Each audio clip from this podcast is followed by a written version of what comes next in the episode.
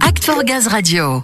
La Fabrique Coopérative, c'est donc l'association soutenue par la Fondation GRDF que nous avons souhaité vous présenter aujourd'hui. Elle accompagne des jeunes de 16 à 30 ans dans leur projet d'entrepreneuriat collectif. L'objectif, c'est de lancer leur activité. Le plus simple en fait pour la découvrir, Ludo, c'est de retrouver Samuel et notre invité justement, Elodie Perotto. Oui Léa, Elodie est coordinatrice de la fabrique coopérative. Tout à fait, bonjour. Bienvenue sur Act for Gaz Radio. Elodie, Ludo et Léa l'ont présenté brièvement. Cette association, la fabrique coopérative, elle accompagne des jeunes dans l'entrepreneuriat collectif. Ça consiste en quoi? Euh, Très concrètement, ce sont des projets dans lesquels on propose à une quinzaine de jeunes de créer et gérer entièrement une entreprise coopérative sur un temps qui va aller de deux à trois mois. Et pour ça, ils vont être accompagnés par des acteurs de leur territoire et par des animateurs pour euh, le mener à bien euh, jusqu'à son terme.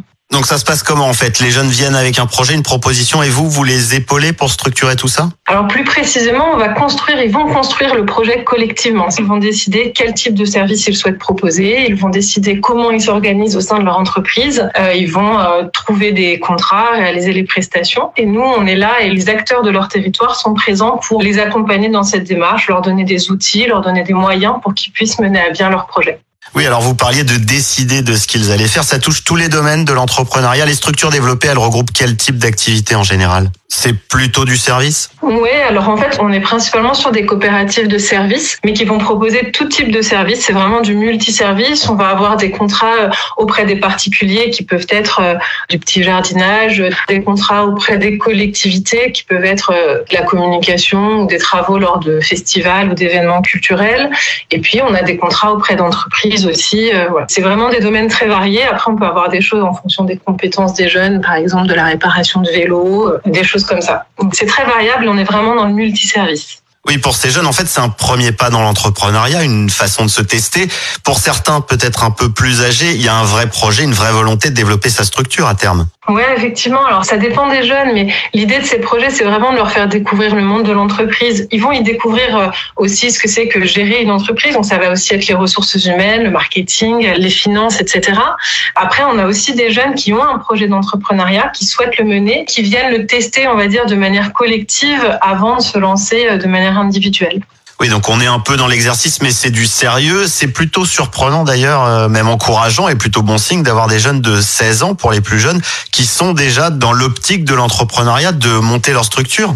Bah, C'est-à-dire que c'est un projet qui vient compléter en général leur parcours de formation. Donc sur ces projets-là, on a les coopératives jeunesse de service qui sont des projets pour les jeunes de 16 à 18 ans et on a les coopératives jeunes majeurs pour les personnes de 18 à 30 ans. Et c'est vrai que pour les personnes de 16 à 18 ans, quand ils viennent participer à une CJS, c'est vraiment dans l'idée de découvrir le monde de l'entreprise et puis euh, de, de, de participer à un projet collectif en dehors de leur parcours de formation classique. Bon, en tout cas, on est complètement dans l'esprit, dans les valeurs de la Fondation GRDF. La Fondation, justement, qu'est-ce qu'elle vous apporte? Qu'est-ce que vous en attendez? Il est important aussi, ce soutien? Tout à fait. En fait, ça fait deux ans que la Fondation est partenaire de la fabrique coopérative et elle nous appuie dans les réflexions, dans la structuration de l'association. Je l'ai pas précisé, mais la fabrique coopérative a trois ans, donc c'est encore une jeune association.